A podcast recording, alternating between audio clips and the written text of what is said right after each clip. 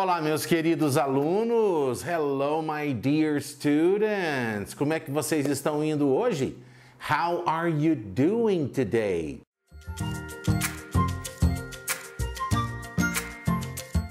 Na aula passada, você aprendeu a expressão never mind que quer dizer, deixe isso para lá, não, não, dê importância para isso, né? Não, não, não, se preocupe com isso, né? Quase que um don't worry about it, quer dizer, não se preocupe com isso.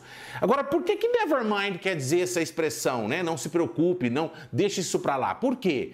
Porque mind, além de mente, significa importar dar importância. É o verbo. Como verbo quer dizer dar importância. Quer ver um exemplo legal? Você está no shopping assim com a sua bandeja, procurando um lugar para sentar, para lanchar, e aí tem uma pessoa sentada e só tem uma cadeira do lado dela. E você chega e fala: Excuse me, do you mind if I sit here? Você se importa, olha só, do you mind quer dizer, você se incomoda, é o verbo incomodar. Do you mind If I sit here, você se incomoda se eu sentar aqui? Você poderia falar também would you mind? Do you mind é você se importa? Agora, would. Would é o auxiliar que coloca o verbo no futuro do pretérito, né? Então, would you mind? Você se importaria? Do you mind? Você se importa. Would you mind? Você se importaria? Só que se você usar o would you mind, você tem que concordar o verbo, tem que colocar ele no passado para ficar no pretérito subjuntivo. Por exemplo, would you mind if I sat here? Quer dizer, você se importaria importaria se eu sentar? É igualzinho em português.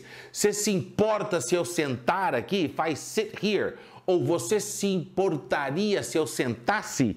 If I sat here. E aí o verbo vai para o passado simples. Sit, if I sit. Se eu sentar, if I sat com a se eu sentasse. É só uma questão de concordância, mas se você esquecer de colocar o verbo sit no passado, usando would, né? Would you mind if I sat here? Se eu sentasse aqui, se você falar assim, ah, would you mind if I sit here? É, é igual português. Você se importaria se eu sentar aqui também? Essa questão de concordância não é um erro tão sério, não, ok? Sem problema. Então, do you mind if I sit here? Or do you mind if I take this seat? Você se importa se eu pegar essa cadeira, sentar aqui do seu lado? Nessas situações, você está perguntando se a pessoa se incomoda, se importa, se você fizer alguma coisa, não é? Agora, você pode pedir para a pessoa um favor. Por exemplo, digamos que você está no avião e a pessoa que está sentado do seu lado, está bem na janela e está entrando um sol forte, aí você pede para a pessoa: Você se importa de fechar a, a, a janela um pouco, por favor? E aí você vai pedir assim: ó, Do you mind closing the window shade a little bit? Aquela persianazinha da janela do avião, né? Window shade, window shade. Tanto se você pedir com do you mind, como com would you mind, se a pessoa se importa ou se importaria em fechar a janela ali do avião para você, tanto do you mind como would you mind, você tem que usar o verbo no gerúndio. Do you mind closing the window shade a little bit? Or would you mind closing the window shade a little bit? Agora tem uma expressão legal com mind que é quando você vai fazer uma pergunta que talvez possa causar algum constrangimento na pessoa, né?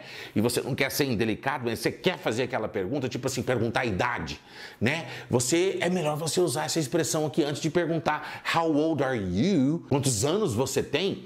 É melhor você falar assim, olha, Uh, if you don't mind me asking, quer dizer, você, se você não se importar de eu perguntar, quer dizer, eu não sei se eu devo perguntar, né? If you don't mind, se você não se incomodar que eu pergunte, né? If you don't mind me asking, how old are you? Porque se você precisa perguntar a idade da pessoa e você não quer parecer indelicado, né? É legal você usar essa expressão. If you don't mind me asking, how old are you? E a pessoa pode falar, no problem, I can tell you how old I am, quer dizer, sem problema eu posso te falar qual é a minha idade. I can tell you how old I am. Eu posso te falar quão velho, como velho eu sou, quer dizer, qual que é a minha idade. Absolutely, quer dizer, esse absolutely é tipo assim, imagina. Absolutely, no problem, not at all. De forma nenhuma. Not at all. Not at all. Tá vendo que legal o verbo to mind, se importar, se incomodar?